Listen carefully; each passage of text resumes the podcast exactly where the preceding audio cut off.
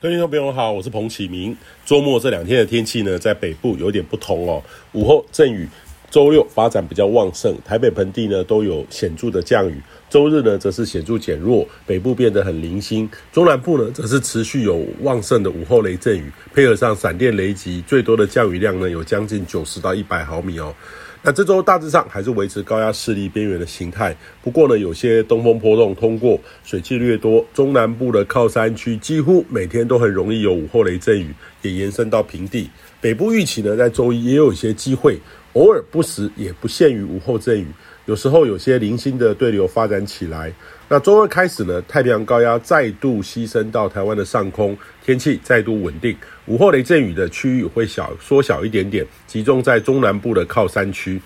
那这周呢，另外要关注的焦点就是菲律宾东方的海面上有些扰动正在发展当中，有些大尺度的预测模式已经模拟出来，在未来呢有往台湾附近的趋势。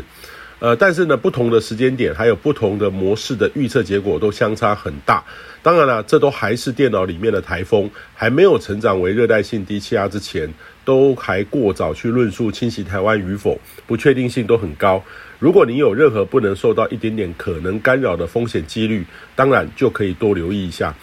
另外呢，就是台湾的南方，从菲律宾东边到南海附近，逐渐转为一个低压环流，会略不稳定，水汽会稍多，加上未来菲律宾东方海面的扰动的发展，在这周四五之后，其实天气会有点变化哦，等于是降雨的机会会增多。